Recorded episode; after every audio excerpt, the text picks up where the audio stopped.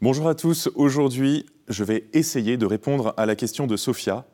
Pourquoi Dieu laisse-t-il mourir les enfants, et particulièrement ceux atteints de maladies incurables? C'est vrai que la maladie et la mort d'un enfant, d'un innocent, a quelque chose de scandaleux. Cela nous révolte et nous sentons bien qu'une vie qui commence ne doit pas s'arrêter si tôt. L'enfant n'a rien fait pour mourir. Et c'est vrai même qu'il euh, y a au fond de nous euh, une incompatibilité entre innocence et mort, parce que nous sentons que euh, le péché et la mort ont partie liée. Saint Paul l'écrit dans l'épître euh, aux Romains, c'est par le péché que la mort est entrée dans le monde. Et c'est effectivement l'enseignement du livre de la Genèse. Lorsque l'homme et la femme ont désobéi, ont péché devant Dieu, ils sont chassés du paradis et leurs jours vont devoir s'arrêter alors que Dieu voulait leur donner l'immortalité. Le péché, nous le sentons bien, euh, nous conduit à la mort. Cependant, on ne peut pas dire que la mort est la punition de nos péchés, parce que sinon, euh, ceux qui font beaucoup de péchés mourraient tout de suite, tandis que les innocents, les enfants, vivraient. Donc cela est mystérieux, ce lien entre le péché et la mort, et nous sommes tous atteints par euh, la mort, nous le savons, c'est la loi commune de l'existence, et nous sommes tous pécheurs aussi. Alors la question c'est qu'est-ce que Dieu fait pour les innocents? Est-ce qu'il les abandonne à leur triste sort? La Bible se pose la question, et c'est dans le livre de Job, très connu livre de Job, que nous avons euh, l'explication, ou en tout cas la méditation la plus profonde. Job est un innocent, c'est un juste.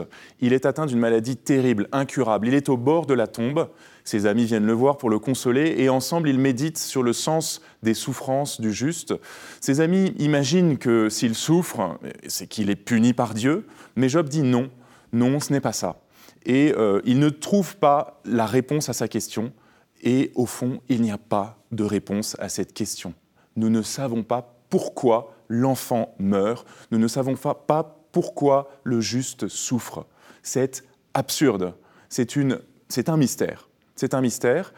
Mais ce n'est pas le dernier mot de Dieu. Si nous continuons à lire la Bible, nous arrivons à l'Évangile, Jésus-Christ qui s'incarne, qui vient au milieu des hommes. Et lorsque Dieu se fait homme, que va-t-il vivre? Eh bien, il va traverser lui aussi la souffrance et aller jusqu'à la mort sur la croix, alors même qu'il est innocent. L'enfant de Dieu est mis à mort par les hommes de façon tout à fait injuste, si bien que Dieu lui-même se met du côté de ceux qui perdent leur enfant. Dieu se met du côté de ces mères éplorées dont l'enfant est malade, dont l'enfant va mourir. Il est avec eux. C'est ça la grande réponse de Dieu.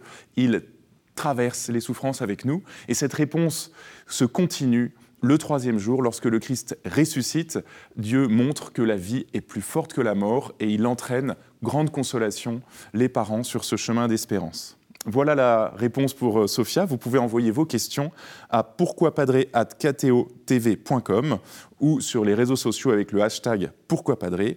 Rendez-vous sur ktotv.com pour retrouver toutes les vidéos. Au revoir.